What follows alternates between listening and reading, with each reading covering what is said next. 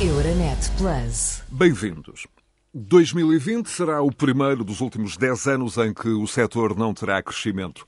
A frase, hum, eh, incluída numa entrevista ao Jornal de Negócios em novembro passado, é de Vítor Poças, o Presidente da Associação de Indústrias de Madeira e Imobiliário de Portugal, e vinha também acompanhada de um alerta. As empresas não aguentam perdas anuais de 20% nos seus volumes de negócios, sem fortes apoios ou sem procederem grandes cortes nas, sua, nas suas estruturas de custos. A IMP é uma das mais influentes e tradicionais associações empresariais eh, do país. Foi fundada em 1957 e representa as empresas do setor desde o corte das árvores na floresta até à sua transformação e comercialização, incluindo uma enorme tipologia e variedade de produtos. Conta com mais de 700 eh, associados, eh, está organizada em cinco divisões, por subsetores, como seja o abate, o corte, a serração de madeiras e embalagens, os painéis derivados de madeira e energia de biomassa, a carpintaria e outros produtos de madeira, o mobiliário e afins, e a exportação, importação e distribuição de madeiras. Doutor eh, Vítor Poças é o seu presidente. Bem-vindo a mais um Decidir Europa. Hum, muito obrigado pela sua disponibilidade. Pergunto-lhe, o que é que eh, mudou de novembro até agora? Eh, estamos em meados de julho. Como é que analisa o estado de um setor estratégico nas exportações portuguesas que cresceu, recordo, mais de mil milhões de euros em exportações nos últimos nove anos, no período pré-pandemia, e é considerado um case study em Portugal? Como é que se tem sobrevivido nos últimos tempos, uh, Vitor Poças? Bem-vindo. Muito obrigado, José Bastos. Antes de mais, é um, é um gosto estar consigo e realmente fico admirado porque se prepara bem para as entrevistas e, portanto, consegue-me também secar aqui de alguma, alguma informação. Bom, um, o nosso setor é, como disse, realmente um case study. Nós crescemos mil, mil milhões de euros nos últimos 10 anos.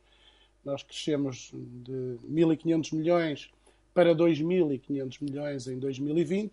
E, como todos sabemos, o ano 2020 criou-nos aqui uma, um problema realmente complicado, porque pela primeira vez nós baixamos para 2,259, 2,2 mil milhões de euros de exportações, portanto nós perdemos aqui quase, quase 300 milhões de exportações, mas mesmo assim é um, é um gosto saber que nós exportávamos há 9, 10 anos 1.500, portanto estamos nos 2,2, ainda estamos 700 milhões acima daquilo que exportávamos há 9 anos. E, portanto, por isso, o nosso setor continua a ser fantástico em termos das exportações e a nossa grande vantagem é que continuamos a apresentar um bom superávit entre as exportações e as importações, porque realmente também em 2020 continuamos a estar acima dos 600 milhões de euros de superávit, sendo que, para muita pena minha, nos últimos anos, com esta, com esta azáfama do consumo, ou esta indução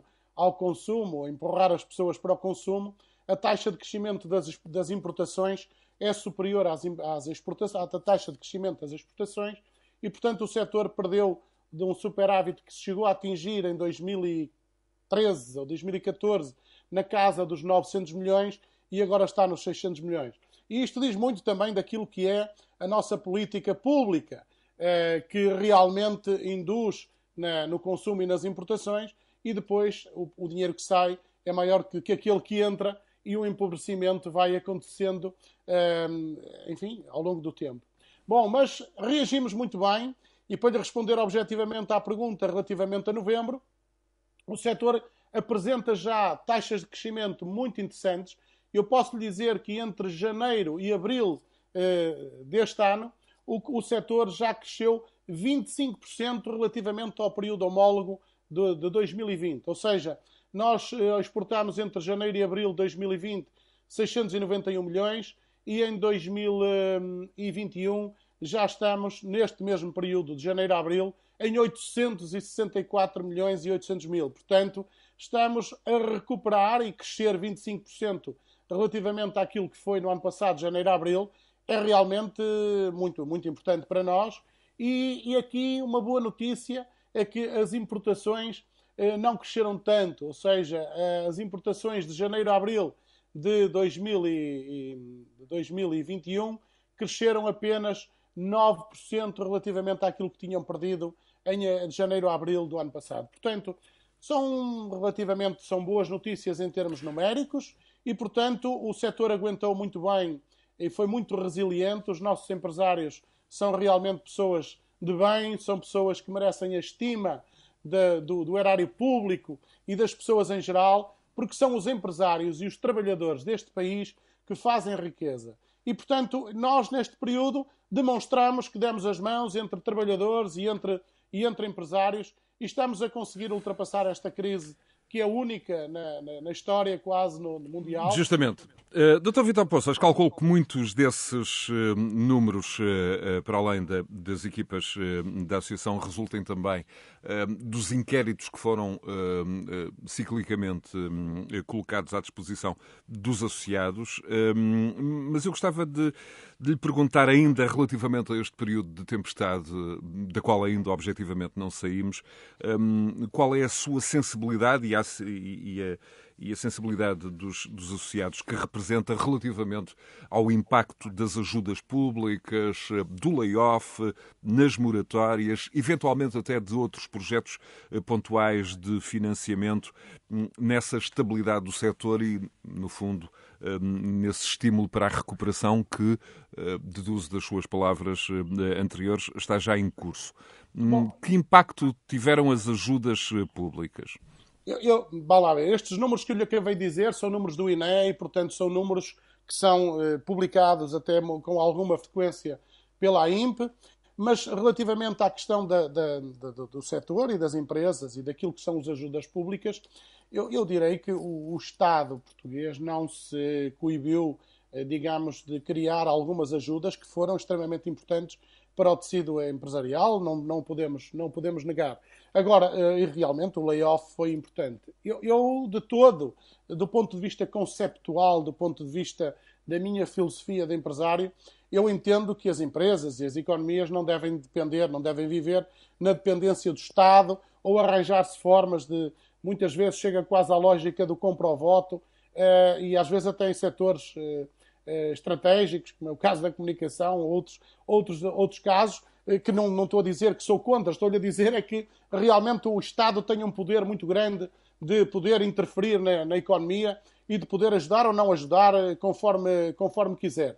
E realmente o Estado ajudou. Nós não podemos negar que houve aqui uma ajuda relativamente à, à ultrapassagem da, da pandemia. Agora, se isto foi feito da, da, feito da forma mais correta ou se efetivamente a origem dos fundos é uma origem que depois se possa pagar, ou se efetivamente agora as bazucas que vêm por aí, se o dinheiro já está gasto e nós não pensamos que ainda existe dinheiro, hum, são outras questões. Eu, eu penso que não há. Eh, a bazuca eh, é manifestamente insuficiente para aquilo que é o atraso eh, tecnológico e o atraso estrutural e de sustentabilidade do nosso país, e portanto eu não acredito que esta bazuca venha resolver o que quer que seja nessa matéria.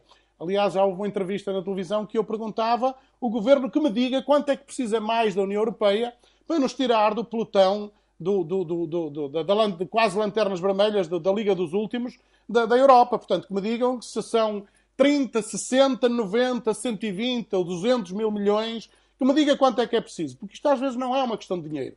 Eu penso que o país tem falta de governance, tem problemas de governance, tem problemas de, de, de aplicação do dinheiro, de saber canalizar dinheiro para aquilo que são realmente as necessidades estruturais do país, como seja, por exemplo, a reforma do Estado, o Estado pagar a tempo e horas, o Estado investir naquilo que são setores estruturais da economia e setores tradicionais que ao longo das, das dezenas de anos continuam a ser superavitárias entre as exportações e as importações, como é o nosso caso e outros casos da metalomecânica, do têxtil, do calçado, da cortiça, da cerâmica, do, portanto, por aí fora. E, portanto, é, é, é esse tipo de, de, investimento e de apoio que eu gostava de ver no, de, pelo governo, porque esta questão do layoff foi, pronto, foi, foi um recurso, mas nós não podemos viver a, ad eterno no layoff, e aliás, devo-lhe dizer que já estamos em tempo de começar a retomar todos ao trabalhinho, porque a, vacina, a vacinação hoje já é, é taxa muito elevada, o, o índice de mortalidade é quase nulo e, portanto, eu acho que começa a ser tempo de todos olharmos para, para o nosso trabalho, o dia a dia, e começarmos a produzir, em vez de pensarmos que vamos todos continuar a viver pendurados nos incentivos Muito da bem. União Europeia. E daqui a pouco vamos já um, aprofundar esta questão do plano de recuperação e resiliência. Ainda assim, na fileira da Madeira há uh, várias divisões setoriais e eu pergunto-lhe, um, Vitor Poças, onde é que se sentiu mais a diminuição das exportações, o choque pandémico e, um, enfim, potencialmente O também, choque- já agora o efeito contrário, no fundo, qual era o setor que mais crescia antes da pandemia e como é que ele está de recuperação? E já agora, para que os nossos ouvintes sigam mais atentamente este, este diálogo entre os mais de 6 mil empregos do setor que, enfim, é 55 mil. 55 mil eh, empregos do setor, eh, sim. enfim, mais, eh, e eu aqui, este número dos 6 mil tinha Era a ver justamente com, com os fabricantes de mobiliário, colchoaria e iluminação, Ah, aqueles que numa primeira fase foram mais afetados do que propriamente aqueles que defendem- dependem depois mais, de- até, da, por exemplo, da construção civil ou de clientes industriais que utilizam os produtos de madeira para, para novas transformações. Daí justamente este, este número, os 6 mil. Certo, Eh, peço perdão então por ter corrigido erradamente. Não, O- vamos lá Deus. ver, o- o- as exportações, as exportações caíram menos naquilo que são os setores dependentes da, da construção civil ou mais dependentes da construção civil. As rações de madeira, eh, eh, as carpintarias e os painéis, portanto, e até mesmo as, as embalagens, mas as embalagens perderam um pouquinho, mas as madeiras, as madeiras e suas obras só perderam em 2020 8% enquanto que a mobi- mobiliário, a colchoaria e a iluminação perdeu 14%. E esses 14% ainda têm a agravante de sabermos que o mobiliário, a colchoaria e a iluminação juntos representam, digamos, uma grande, uma grande fatia do, do, do volume total das exportações. Sei lá, em 2019, o mobili- mobiliário, colchoaria e iluminação exportou 2.886 milhões. Ou seja, o- e, e as madeiras e suas obras 700 milhões. Portanto, grande- o grande impacto desta, desta, desta pandemia foi justamente nestes produtos que estão mais, eh, digamos, mais próximos daquilo que é um consumo eh, mais luxuoso, mais, eh, menos, menos, menos, eh, menos primário, não é? E, portanto, a hotelaria, por exemplo, que, que consome muito mobiliário e colchoaria, por exemplo, a, a hotelaria, enfim, esteve, esteve quase, quase encerrada e, portanto, mas a construção civil realmente foi um dos recursos eh, e um dos, uma das vias de, de suporte para que o setor não tenha caído tanto quanto aquilo que poderia ser expectável. Já agora deixe-me introduzir aqui outro elemento uh, uh, que tem a ver com uh, uma das questões um, que regularmente também tem abordado nas suas entrevistas e nas suas intervenções públicas. vinha alertando há já alguns anos que a falta de matéria-prima é um problema para o setor. Nos últimos anos, de resto, já se vinha registando essa tendência, alguma falta, no caso português, terá sido acentuada até depois daquele trágico ano de 2017 com os incêndios um, florestais, primeiro em, em junho, em Pedrógão, depois em outubro no, no, centro do país. Mas, por exemplo, na indústria transformadora que abastece a construção civil, para além da falta de eh, aparente matéria-prima, tem-se registado nos últimos meses um, um significativo aumento de preços. Eu pergunto-lhe, como profundo conhecedor da indústria e do mercado, há aqui alguma relação causa-efeito? Tem havido? Repare, aqui eh, penso que a sua pergunta tem, tem dois âmbitos. Um, um, é um âmbito nacional da nossa floresta e das nossas matérias-primas e realmente eu quero aqui publicamente lamentar, eh, digamos, a ausência de política florestal sustentável, mais uma vez, para, no nosso país. E, e, portanto, eu estou muito triste com aquilo que se passa no nosso país relativamente à floresta, porque a floresta hoje em Portugal. De resto, não... uh, recordo para, para conforto dos nossos ouvintes que uh, Vitor Poças tem defendido em vários fóruns o ponto de vista de que o país não está ainda a aproveitar na totalidade todo o potencial da floresta portuguesa e já agora isso introduz, evidentemente, esse, esse seu discurso de como é que estamos nesse, nesse ponto, sim, um, sim. sobretudo até porque, do ponto de vista dos incêndios florestais, uh, depois do verão e outono trágico de 2017, o cenário tem sido relativamente mais uh, tranquilo. Não, repare, uh, eu, eu estava-lhe a dizer que relativamente, entroncando um pouco naquilo que me estava a dizer, a floresta portuguesa está longe, mas muito longe, de ser aproveitada na sua, na sua lógica de, de, de floresta de produção e, e, e, por outro lado, ela não é suficiente para alimentar as principais indústrias temos neste país. E quando eu digo não é suficiente para alimentar as principais indústrias, digo ela não está a ser suficiente para alimentar a produção de riqueza deste país. E, portanto, toda a gente deveria pensar que se nós aproveitássemos mais a floresta, poderíamos ser todos mais ricos. E, portanto, não somos, porque arde em Portugal cerca de 100 mil hectares eh, de floresta eh, por ano, e agora até já se começa a dizer que arde matos. Eh, matos. Sabe porquê que arde matos? Porque realmente nós deixamos de ter floresta, deixamos de ter árvores e agora começa a arder, a arder matos. E realmente arde matos porque há zonas em Portugal, imagine, onde já ardeu sete vezes no mesmo sítio. E, portanto, como nós com esta, esta trágica situação que temos na floresta portuguesa, estamos a importar muita madeira em rolo, portanto, muita madeira em toro ou até já em prancha de outros países, designadamente dos países de leste e dos países nórdicos. Portanto, e quando nós nos tornamos dependentes de matéria-prima, obviamente que perdemos competitividade, pelo menos no preço da matéria-prima. Aí perdemos porque os custos de transporte, só os custos de transporte são elevadíssimos e, portanto, só isso já consegue eh, entroncar aqui alguma distorção no, no, no preço. E por outro lado, conhece as críticas que eu tenho feito relativamente à floresta, ou à gestão da floresta, é que em Portugal realmente a, a, a propriedade é muito pequena e, portanto, teria que se, têm que se criar mecanismos de aumento da, da, da propriedade ou da dimensão da propriedade para que ela se torne uma, uma, uma dimensão ótima do ponto de vista da rentabilidade, da gestão, da gestão profissional, da, da, da, e quando digo da gestão profissional, em tudo o que isto implica na criação dos mosaicos florestais, das zonas, das zonas de, de corte de, dos aceiros para corte dos incêndios. Portanto, há uma série de, de uh, uh, portanto, a diversidade das espécies.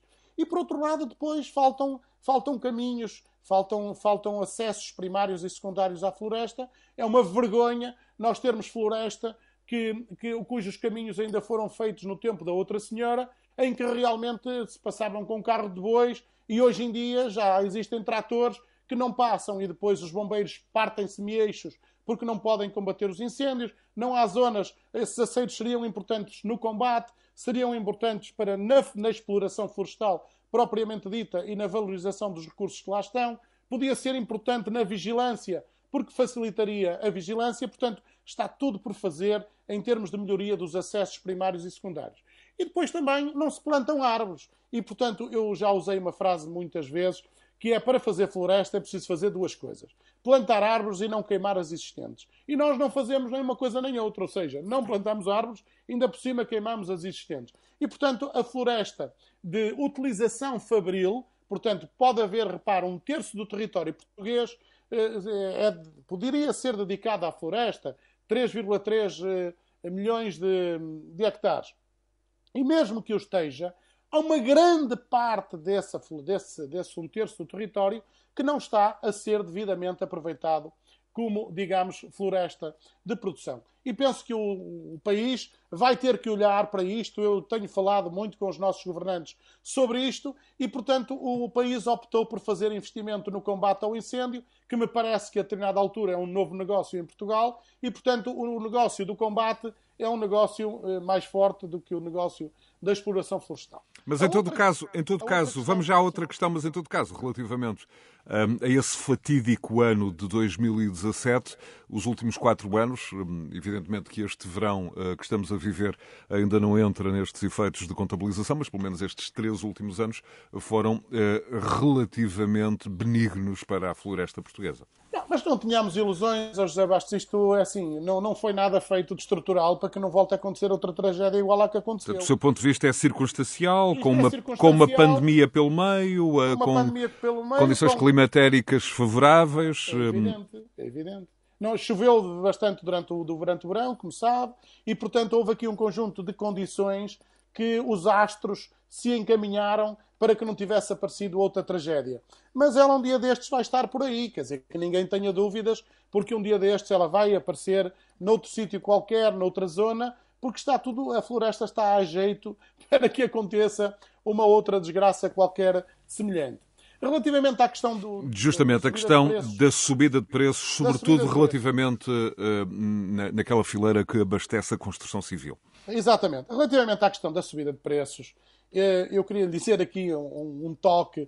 Andou por aí muita gente uh, a falar contra o Trump e contra o Trump.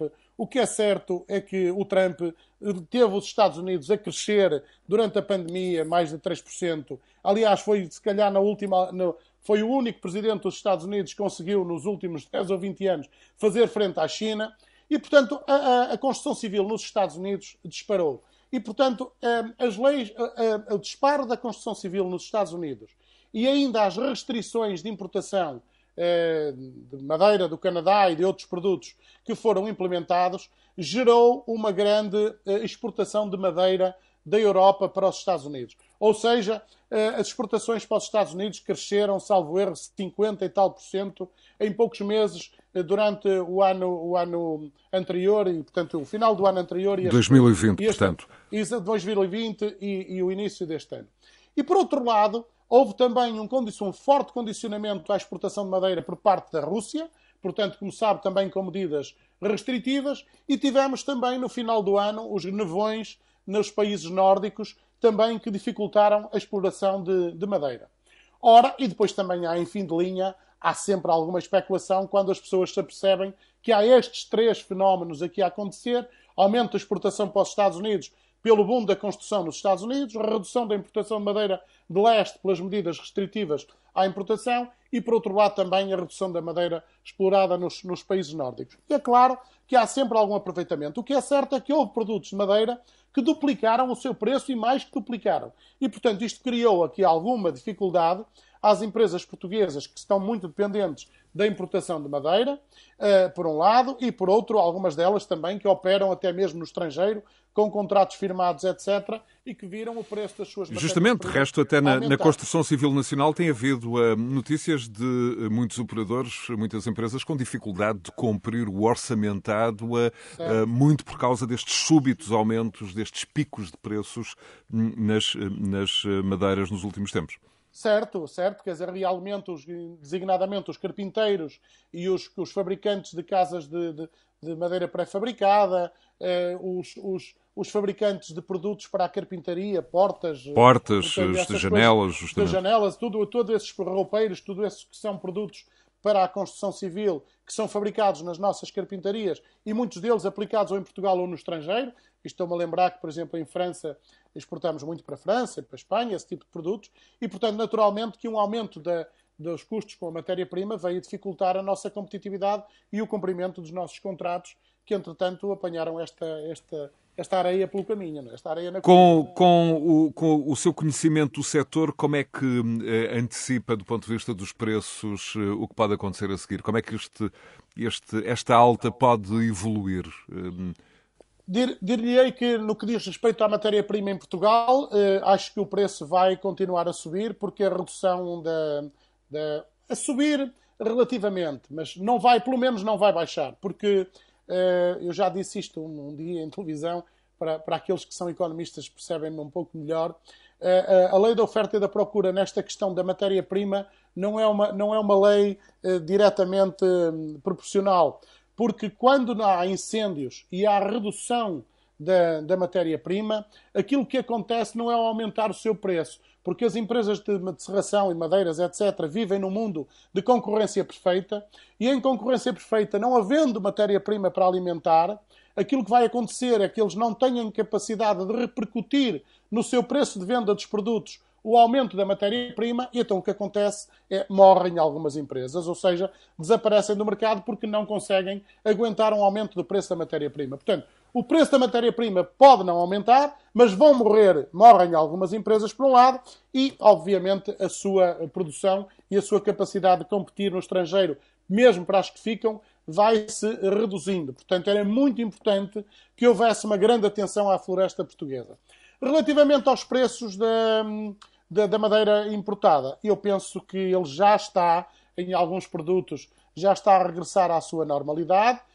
e também penso, um dos aspectos que eu não falei, também devia ter falado, relativamente à subida do preço, obviamente, porque é tão óbvio, a questão da pandemia, a questão do, a questão da, da, do, teletrabalho, as, as, as, as doenças, o parar a produção, houve empresas, por exemplo... As quebras nas as cadeias, quebras de, abastecimento. Cadeia de abastecimento, etc. Tudo isso veio provocar aumentos de preço, que não só aqueles motivos que eu lhe falei relativamente à, à oferta e à procura de matéria-prima, mas relativamente à sua produção, à produção de produtos derivados de madeira, não é?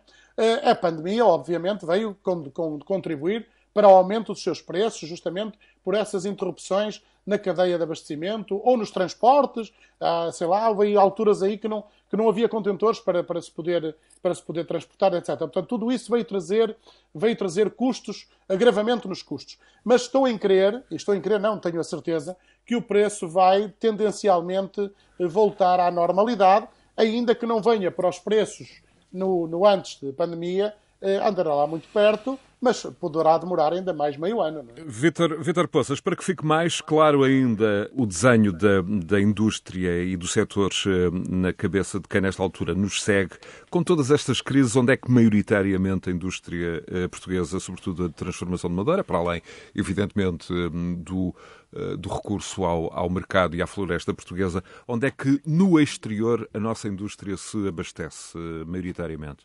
A nossa indústria abastece-se muito em França, um, em França, nos Estados Unidos. Portanto, nós compramos muito carvalho americano, carvalho francês, eh, nogueira, castanho, portanto, a, América, cerejeira americana e também carvalho nos países eh, de leste, da Roménia, da Hungria, da, por ali. Portanto, nós abastecemos muito aqui. Entretanto, também importamos muita madeira, muita madeira para a construção vinda eh, da Alemanha, Lituânia, portanto, países nórdicos, a Finlândia. Portanto, eh, eh, também compramos aí muita madeira para a construção. Para, para a indústria de mobiliário, será mais França, Estados Unidos e países, e países eh, Roménia, países do leste. Muito bem, agora que abriu a sua grande angular, certamente que essa, que essa fotografia fica muito mais uh, nítida. O Vitor Poças intervém regularmente no plano europeu em vários fóruns, até do ponto de vista associativos, alguns com responsabilidade de liderança em distintos fóruns europeus. Pergunto-lhe, até onde deve ir a União Europeia do ponto de vista da regulação, da promoção da indústria da madeira? Uh, há aqui uh, matéria para ainda mais políticas comuns ou, desde logo, logo, enfim, a realidade florestal é diferente do centro da Europa para o sul eh, ou para o norte. Há pouco referia o caso da Escandinávia. Como é, como é que acha que estas políticas, eh, no fundo, eh, devem ser orientadas? Ou perguntando de outra maneira, o que é que a realidade deve impor a Bruxelas? Bom, muito bem. Eh, antes de mais, quero dizer, eu estive ligado à Confederação Europeia da Indústria de Madeira como vice-presidente durante 10 anos. Estou também ligado à, à direção da, da, Confederação Europeia da Indústria de Mobiliário, a EFIC, e agora fui recentemente nomeado presidente da ETIC, da European Timber Industries Confederation, portanto, a Confederação das Indústrias de Madeira uh, na Europa. E, curiosamente, hoje tenho aqui comigo o, o ex-presidente da Federlenho Arredo, o Roberto Snyder, e, portanto, e também um colega também do, do, do board da, da EFIC. E, portanto, eu tenho estado muito ligado, fui presidente também do grupo das relações sociais em representação do setor no, no European Social Dialogue. Portanto, fizemos ali um bom trabalho também com os sindicatos e, portanto, foi um trabalho que temos feito de, de conjunto, que é uma visão muito, muito avançada daquilo que é a relação entre a indústria e, o, e, os sindicatos e os trabalhadores, e portanto todos sabemos que as indústrias não são o lobo mau da economia, e portanto, como eu diria no início da entrevista, é necessário haver uma boa relação entre os trabalhadores e os, e os empresários, e era isso que eu esperava que existisse neste país, eh, em, em, ao contrário daquilo que se faz, que é agredir permanentemente os empresários, chamando-lhes de todos os nomes que possam existir, eh, como que sejam os maus da fita, e realmente eles não são o lobo mau. E, portanto, este trabalho que eu, que eu tenho feito e que todos temos feito é um trabalho muito complicado, porque a União Europeia, em boa verdade, não tem ainda uma política florestal comum. Ou seja, a União Europeia tem uma grande diversidade de realidades eh, florestais eh, na Europa, países onde a floresta pública digamos, têm uma, um grande peso e países como o nosso, onde a floresta pública tem um pequeno peso. E, portanto, há aqui dificuldade em, em harmonizar uma política europeia conjunta para isto. Agora, há aqui uma questão que todos sabemos que é importante hoje. Van der Leyen eh, definiu que a questão da, da, da sustentabilidade, da economia circular e, da, e também da, transição energética eram muito importantes. Eu diria que o nosso. Justamente, setor... se me permite parênteses, eh, justamente a senhora Ursula von der Leyen um, um, aponta na, na, na, lógica até do da New Green Deal um, e, da, e, desta Comissão Europeia, aponta para a descarbonização total da economia até 2050. Enfim, uh, uma meta eh, poderosíssima e um grande estímulo no âmbito da economia circular, da economia verde. Certo, e é precisamente por isso que eu lhe digo que o nosso setor eh, eh, está na linha da frente, eu diria até que será o primeiro da, da fila, onde essas, eh, esses princípios da sustentabilidade, da economia circular, da, da, da, da poupança energética, portanto, da, eficiência energética, eh, todo da, da, da, transição digital também pode ser aplicado, mas fundamentalmente nestes primeiros do circular, da sustentabilidade e da, e da, e da, e da, e da eficiência energética, nós podemos estar, eh, eu direi, nós podemos, nós estamos na linha da frente. Portanto, e, portanto, o, o nosso setor eh, tem que ser, obviamente, ouvido, tem que ser acarinhado, tem que ser perceptível de que é o setor que produz produtos de um recurso renovável, um recurso natural, renovável, sustentável, eh, reciclável, reutilizável, recuperável Portanto, o nosso setor produz realmente produtos que nós nem nos damos conta que quando compramos um móvel para a nossa casa, por exemplo, quando estava a falar na questão do, sequestro de carbono, nós compramos um móvel, estamos a fazer um sequestro de carbono. E estamos a fazer um sequestro de carbono para anos. Quando uma árvore está a crescer, está a sequestrar carbono. Quando temos uma casa de madeira, e em aspas, aspas. Portanto, nós temos, quando temos um, um, uma palete, por exemplo, eh, José Bastos, as pessoas não têm ideia. Cada europeu consome, em média, uma palete por ano. 65 a 70% de tudo o que nós consumimos viaja sobre paletes. E as paletes, por exemplo, que nós representamos em Portugal, são paletes que têm uma duração de vida entre, entre 7 e 10 anos. E no final do seu ciclo de vida, podem ser ainda transformados e convertidos num móvel. De resto, Portanto, recentemente fez algumas isto... propostas relativamente ao IVA das paletes, calculo. Eu fiz, eu fiz uma dos pellets, dos pellets. Eu fiz uma, uma, uma, proposta relativamente ao IVA dos pellets, porque entendo que os pellets energéticos são realmente uma fonte de energia que pode, pode digamos, ser competitiva e é competitiva para aquecer as nossas casas, os nossos lares, etc. E, portanto, neste momento está a competir, de, de, digamos, em forma eh, não correta com outras fontes de energia que tenham um IVA mais barato e, portanto, se tornam economicamente mais vantajosos, podem se tornar economicamente mais vantajosos. Ou seja, o Estado está a distorcer a competitividade de um produto através de uma taxação, de um imposto superior relativamente a outros produtos, a outras fontes de energia. Então, que, aproveitando esta, esta coincidência onomatopaica dos pallets e das, e das pallets, uh, os pallets no sentido da biomassa e da energia, regressando às paletes, um, o, que é que, o, que é que, o que é que referia que se transformam depois, podem depois eh, ser transformadas em móveis, era isso, ao fim do Sim. seu ciclo de vida útil, no fundo? Repare, nós hoje em dia a economia circular está realmente...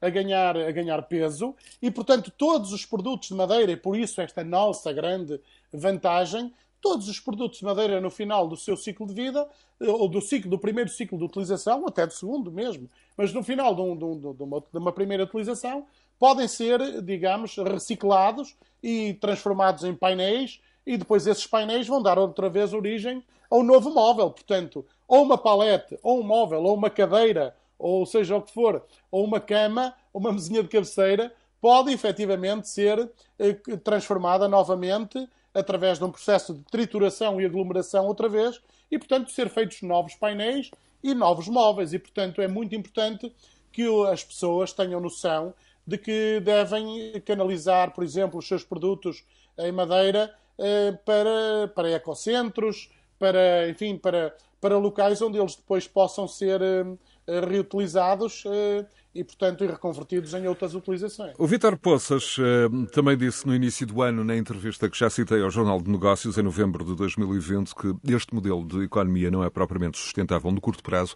e que a bazuca, um, aquilo que se conhecia da bazuca nessa altura, não seria sustentável ou pelo menos ia ser insuficiente uh, para tapar o buraco do Estado, quanto mais para recuperar os cacos das empresas e do setor produtivo. Uh, era esta a sua frase. Pergunto-lhe, de então para cá, teve oportunidade de estudar o potencial impacto da bazuca no setor, o plano de recuperação e resiliência. Eh, pergunto-lhe a que conclusões chegou, não só de uma forma global, como eh, em dois pilares eh, absolutamente decisivos e chave do PRR, ou seja, o impacto nas alterações climáticas e na digitalização das empresas. Qual é, Vitor Poças, o impacto previsível desta, desta bazuca no setor? Bom, como sabe, eu sou presidente de uma associação empresarial, sou empresário, sou um homem eh, formado em administração e gestão de empresas e, tenho, e ando no mundo. E, portanto, nós não precisamos fazer muitas contas, porque não é necessário fazer grandes cálculos, para eu afirmar aqui, porque isto fica gravado, que este PRR não vai resolver o problema da sustentabilidade do país. E, portanto, os nossos políticos que me estiverem a ouvir vão dizer: opá, puxe lá a fita atrás de uma coisa que você disse no Jornal de Negócios no ano passado, depois repetiu na, na, na Rádio Renascença, e então diga lá. Então, mas agora comparem lá os números. Isto não resolve. Este valor, eu já disse no início da entrevista, este, o dinheiro que vem aí do PRR, mais de 65% é para financiar indiretamente as contas do Estado. Ou seja, para entrar naquilo que são eh, instituições eh, do Estado ou para Estado portanto, nas universidades, nos hospitais, na saúde, no Ministério das Finanças, quase todos os ministérios vão lá beber um bocadinho daquela água que vai vir ali, daquela água saborosa que vai vir toda açucarada, que vai vir ali no PRR. Mas isso é apenas e mais uma vez uma circunstância. O país não olhou ainda com olhos de olhar e de ver para aquilo que é um desenvolvimento económico sustentável. Nós temos que ter empresas saudáveis, empresas com recursos humanos que sejam realmente interessantes e necessários, formados, preparados.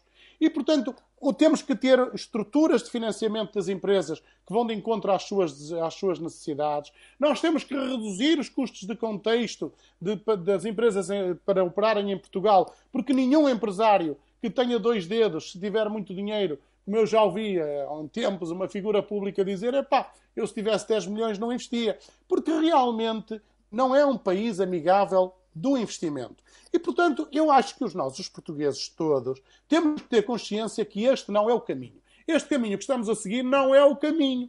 Mas, teimosamente, nós continuamos a achar que há sempre alguém que nos paga a fatura no final do almoço.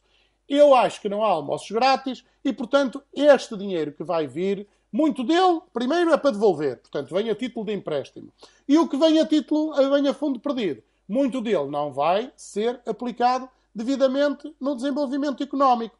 E o bom desenvolvimento económico tem em culpa o, o governo, tem culpa as autarquias, mas fundamentalmente nós não temos governance, nós não temos uma orientação de articulação de desenvolvimento económico em que eu sinta que digo assim: este está a ser o caminho para que Portugal deixa de ser uh, deficitário entre as exportações e as importações. No caso concreto da indústria que representa, que, que, que medidas, que passos deviam ser dados uh, para esse cenário uh, ideal que defende? repare, por exemplo, eu, vou, vou, vou, o, que é, o que é que era preciso fazer? Olha, melhorar a floresta, termos mais e melhor floresta, termos mais e melhores recursos humanos, termos mais e melhor financiamento e facilidade de obter financiamento. Neste país, eu às vezes chego a, ter medo de que é mais fácil arranjar a um artista qualquer pedir 500 milhões e não o pagar do que emprestar 500 milhões ao meu setor. Repare, você já viu o que era investir 500 milhões de euros de investimento ou de financiamento no meu setor ou num outro setor qualquer tradicional da nossa economia? E empresta-se a um tipo que, que não tem por onde pagar, porque já se demonstrou e está perfeitamente demonstrado que há aí alguns casos que as empresas foram financiadas sem terem capacidade de, para, para pagar. Eu um dia perguntei na CIP quantas empresas faturam mais de 100 milhões de euros em Portugal. Digam-me lá quantas existem. Portanto, quem dever em Portugal acima de 100 milhões de euros abaixo de 100 milhões de euros, para mim, está perdoado. Acima de 100 milhões de euros, eu quero saber quem eles são e, portanto, o Governo deve publicar a lista de quem são os devedores acima de 100 milhões de euros, porque eu quero saber quem eles são. Porque as empresas não, não faturam esse valor e têm endividamentos brutais que não cabe, não passa pela cabeça de ninguém até como é que os conseguiram obter. E, portanto, é preciso haver financiamento e é preciso haver melhoria e redução dos custos de contexto.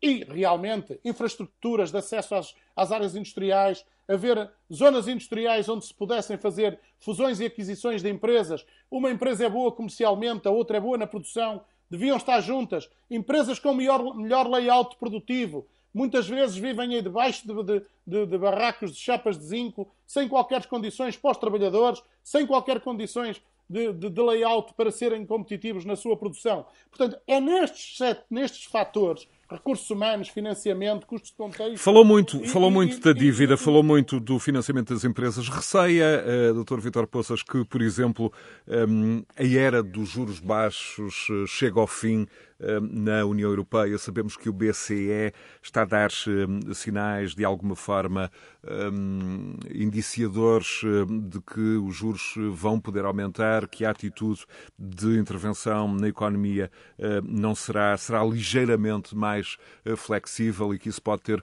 um efeito potencial não só na inflação como nos juros.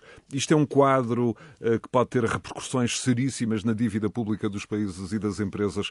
Isto é um quadro que nos deveria deveria fazer pensar e tomar medidas?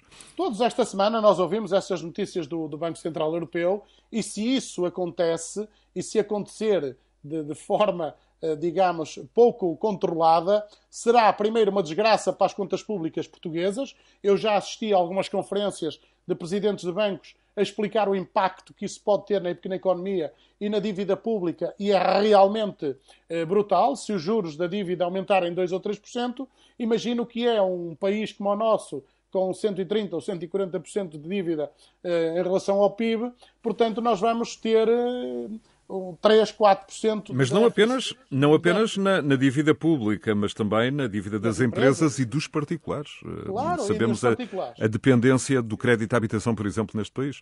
Evidente. Portanto, neste momento ainda anda muita gente aí, digamos, ainda a conseguir ir almoçar e jantar fora, porque realmente os juros estão baixos e, portanto, as prestações da casa, do carro e tal não tenham disparado, mas se a taxa de juro cresce, é muito complicado. E, portanto, esta forma que nós estamos a gerir, a gerir em cima do arame, realmente sujeitamos-nos a que se a taxa de juro aumenta é uma desgraça completa. Nós temos, como sabe, 400 mil famílias em Portugal, neste momento com, com moratórias nos créditos à habitação e em todo o resto, e também temos ainda umas cento e tal mil empresas, e, portanto, se a taxa de juro aumenta, a dificuldade para pagar estes créditos vai obviamente aumentar. É? Vitor Poças, além do trabalho de apoio associativo e de representação institucional junto de várias confederações nacionais e internacionais, como há pouco uh, uh, pudemos uh, ter a oportunidade de, de, de, observar, a associação que dirige tem também um papel-chave no Centro de Formação Profissional das Indústrias de Madeira e Mobiliário,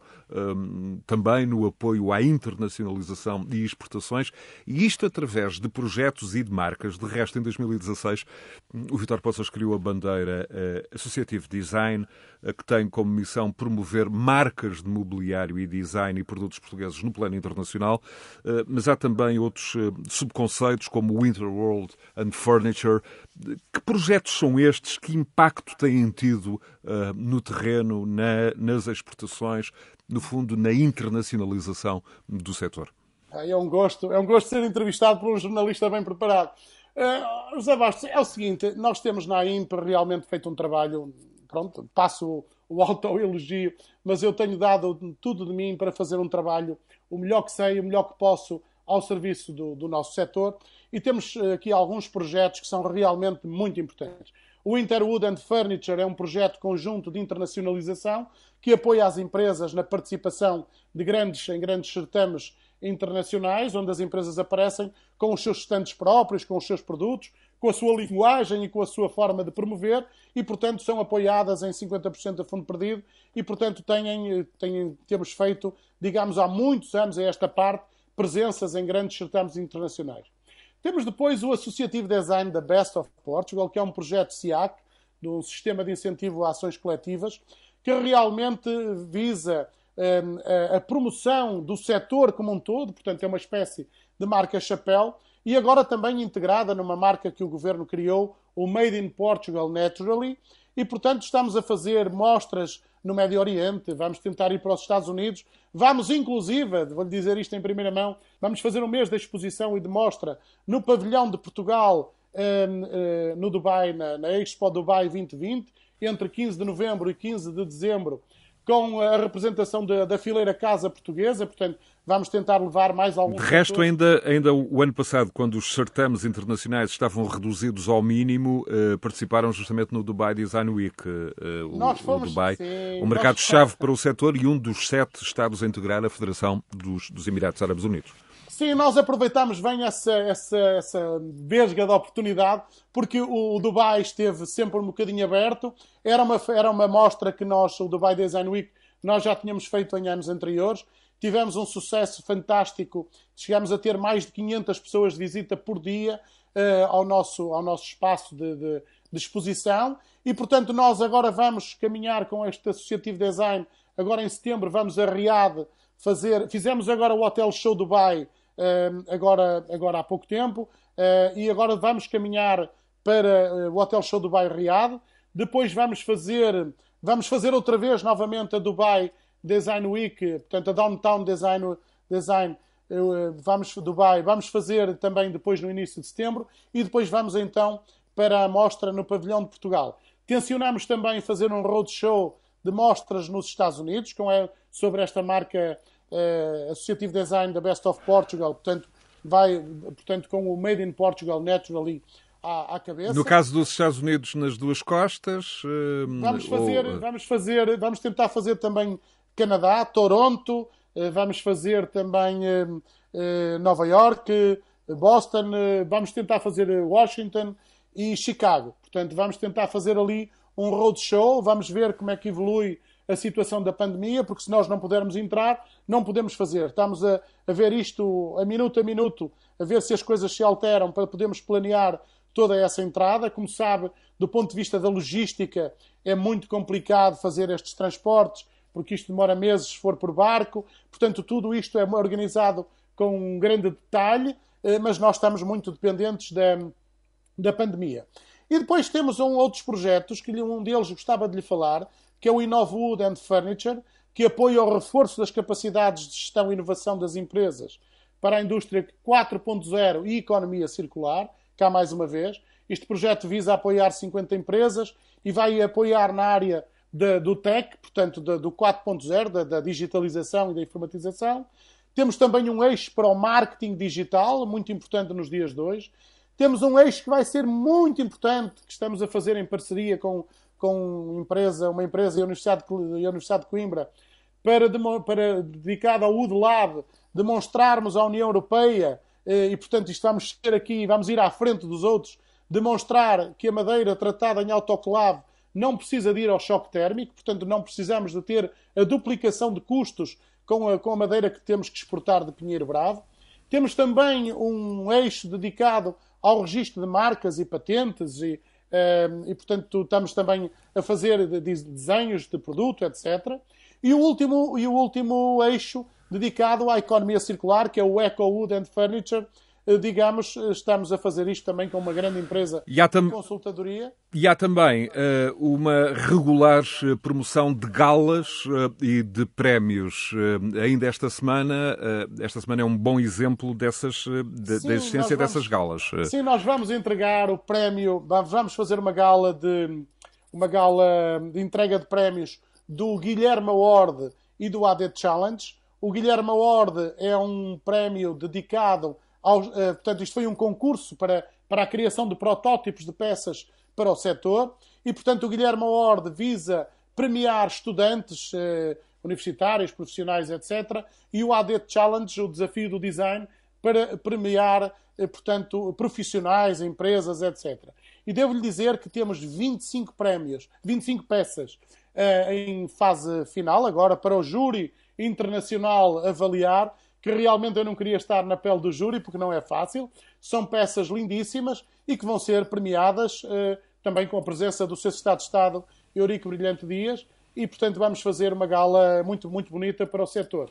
Queria também falar de um outro projeto, que é o, o Qualify Wood and Furniture, que tem aqui também um, uns seis eixos muito importantes e que vem de encontro à resposta das perguntas que o senhor me fez. Como é que nós poderemos melhorar o setor e realmente a competitividade? Isto não é fácil, mas precisamos de promover estruturas financeiras mais equilibradas e demonstrar à nossa banca, que às vezes parece que anda a dormir. Aliás, eu acho que há alguns tipos que trabalham na banca, na área do risco, que, que tenham um televisor à frente, mas eles de risco sabem pouco, portanto, alguns deles precisavam de uma enxadinha e plantar batatas, porque realmente eu vejo tomar-se decisões para o sim e para o não que não fazem sentido, mas realmente nós temos que demonstrar à banca e às instituições financeiras que o nosso setor é sério, é cumpridor e realmente merece mais apoio da banca, porque é um setor com capacidade para pagar e honrar os seus compromissos. E, portanto, temos um eixo de estudo, eh, digamos, das estruturas financeiras. Vamos fazer este estudo com a, com a Universidade Católica e espero podermos demonstrar aos bancos esta capacidade. Temos um segundo dedicado à requalificação e reconversão profissional para, eh, para a inovação na indústria. Nós eh, realmente queremos fazer algum trabalho também com os sindicatos, no sentido de melhorar as designações, designar, designar eh, as designações das nossas categorias profissionais, para que sejam mais apelativas e para que estejam mais ajustadas a um setor hoje que é muito moderno. E como é que está essa existe... relação justamente com os, com os sindicatos, com os, com os trabalhadores? A relação é boa, ela tem sido boa, eu penso que ela ainda pode ter mais desenvolvimento, mas designadamente com, com nós temos tido boa relação com o CETACOP e, portanto, nós vamos ainda continuar a trabalhar esta área no sentido de podermos ter uma requalificação das profissões e podermos ter aqui uma melhoria da, digamos, da, da, da nossa, da nossa aderência entre o contrato coletivo e também o próprio setor e dizer também à, à, população em geral que o setor hoje já não é mais um setor do corta-dedos. Nós temos hoje um setor onde pode empregar diretores financeiros, eh, diretores de marketing, diretores comerciais, diretores de, de, de, para, para, a área do ambiente e da, da economia circular e da sustentabilidade, engenheiros de produção, encarregados de fábrica.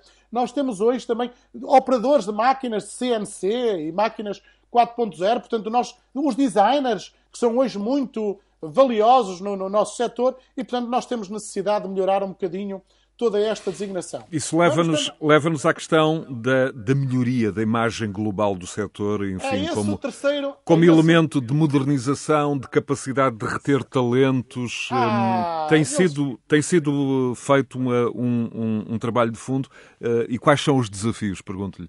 Esse projeto nasceu comigo na, na União Europeia, na, no, no, no European Social Dialogue. Eu fiz esse desafio aos sindicatos e depois à União Europeia. A União Europeia aprovou-nos esse projeto e eu, no âmbito da presidência da ETIC, vou relançá-lo outra vez a nível europeu, sendo que agora aqui em Portugal já estamos a, vamos agora dar início, que é um roteiro para a captação e retenção de jovens qualificados para a indústria. E como sabe, é preciso melhorar a imagem e a atratividade do setor para que esses jovens venham. E está demonstrado, porque fizemos esses estudos, que a indústria, de uma maneira geral, não só em Portugal, mas em toda a Europa, tem uma má imagem junto dos jovens. Os jovens acham que a indústria é um trabalho sujo, pouco apelativo e pouco, pouco 4.0, pouco 4 digital, pouco, pouco digital. E realmente não é verdade. A indústria hoje está muito, muito desenvolvida, muito robotizada, com muita capacidade para poder empregar e ter empregos limpos, qualificados, com boa remuneração, melhor, melhor remuneração do que muitos outros setores eh, de, da nossa economia que pagam muito menos do que pagam hoje a nossa indústria. E, portanto, é um dos trabalhos que eu quero fazer, quer em Portugal, quer a nível europeu, melhorar a atratividade eh, do a imagem e a atratividade do setor como forma de reter-se talentos. Esse é o nosso terceiro eixo. Um quarto eixo, vamos tentar saber como é que podemos qualificar eh, os nossos, muitas das nossas empresas junto da, da plataforma NSPA da NATO, para que as nossas empresas possam fazer parte dessa plataforma e dessa forma estarem nos concursos públicos internacionais lançados pela, pela NATO, eh, pela, pelas diferentes delegações da NATO em todo o mundo. Como sabe, a NATO está em muitos países do mundo e, portanto, todos eles têm a necessidade ou de quartéis novos ou de, ou de, ou de obras de, de, de, de restauro ou, ou de equipamentos ou de vestuário. Portanto, há toda uma panóplia de produtos que são comprados pela NATO e, portanto, nós queremos que as empresas portuguesas do nosso setor, algumas delas, estejam, nessa, estejam certificadas e qualificadas para fazerem parte dessa plataforma de compras internacionais. Depois temos também aqui um trabalho que estamos a fazer, já agora que falou na marca. Nós estamos e lançamos em Portugal a CNUF, Urna Ecológica Certificada, e, portanto, nós queremos também contribuir para para a promoção e para a defesa do nosso ambiente e dos nossos cemitérios. E, portanto, eu quero levar esta marca para toda a Europa e vamos implementá-la, já estamos a trabalhar nisso, no sentido de podermos estender a nossa autorização de utilização da marca a nível internacional. Que é para não ser sempre ao contrário, que são os europeus, os alemães desta vida, que criam as marcas e nós depois andamos aqui cordeirinhos a utilizar essas marcas internacionais.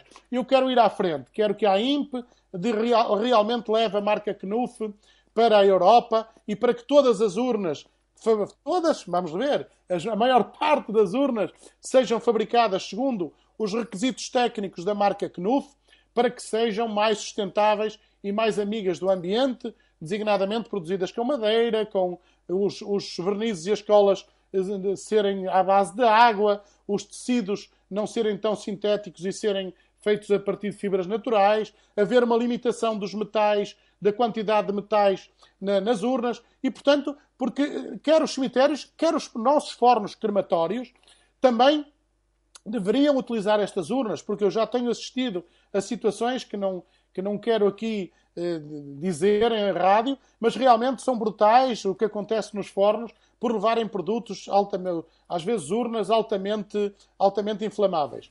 E depois um último, um último eixo, que é o manual de aplicação de pavimentos em madeira, também que é importante, porque o nosso setor dos pavimentos eh, cresceu muito nos últimos anos. e Ele teve uma grande crise quando apareceu a, a, digamos, a crise na construção civil em todo o mundo, mas agora está a recuperar e nós temos empresas que estão realmente a dar cartas no mercado internacional. Eles têm ido connosco também a estes grandes certames internacionais que nós temos feito com o Interwood and Furniture e com o Associativo Design. Vitor Poças, permita, permita uma provocação. Não acha, não acha que, por exemplo, o grande desenvolvimento tecnológico que tem havido uh, nos últimos anos uh, uh, nos pavimentos cerâmicos, alguns deles a imitar madeira de uma forma absolutamente notável, não, é, não, é, não é propriamente fator de preocupação? Madeira será sempre madeira. Não, eu não, eu reparo, eu não, não, estou muito preocupado com isso, porque madeira será sempre madeira e realmente ter uma casa com pavimento em madeira é, é, é como todos nós sabemos, termicamente muito melhor, do ponto de vista da umidade muito mais protetor, portanto é fresco no, no verão, é mais quente no inverno, é, mesmo muito a bem. própria casa e, portanto, isso não é, minuto, uma, não é uma situação... Minuto, que minuto final, há pouco aludimos a galas, eh, como a desta uh, quinta-feira, uh, mas não fizemos referência ao Prémio Nacional de Arquitetura em Madeira, uh, cujas candidaturas encerraram há pouco. O que é que este prémio Muito bem. pretende? Posso-lhe dizer que o júri reuniu ontem, já decidiu quem é o vencedor, não lhe posso dizer quem é, nem eu sei ainda quem é o vencedor. O resto das candidaturas haviam encerrado no início, no início do mês de junho. No, sim, no, no, não, no final do mês de junho. Eu penso que no, no, no dia 30 de junho. E, portanto, nós já reunimos o, o, o júri ontem, o júri reuniu ontem, um júri formado por arquitetos, eh, digamos, a maior, maior parte deles eh, designados pela Ordem dos Arquitetos, também um júri também do LENEC, e, portanto, um engenheiro, portanto, muita gente ali a escolher, eh, portanto, com qualidades para poder escolher uma boa obra. E a obra este ano, como sabe, o regulamento do, do PNAM prevê que um, o evento de, da cerimónia de entrega de prémios seja dispersa pelo país. Já foi na Assembleia da República, já foi aqui no Porto, já foi em Coimbra, já foi na Batalha. Portanto, e agora, este ano, vai ser em Guimarães, na Casa da Cultura em Guimarães, em setembro, e, portanto, depois terei a oportunidade de também convidar a comunicação social a estar presente. Muito bem. Vítor Poças, eh, presidente agora, da Associação de Indústrias de Madeira e Imobiliário de Portugal. Fica, fica a referência. Vítor Poças, foi um gosto eh, tê-lo de novo aqui neste Decidir Europa. Muito obrigado. Euronet Plus. Milano. Zagreb. Bruxelas. Sofia. Riga. Euronet Plus, a rede europeia de rádios para compreender melhor a Europa.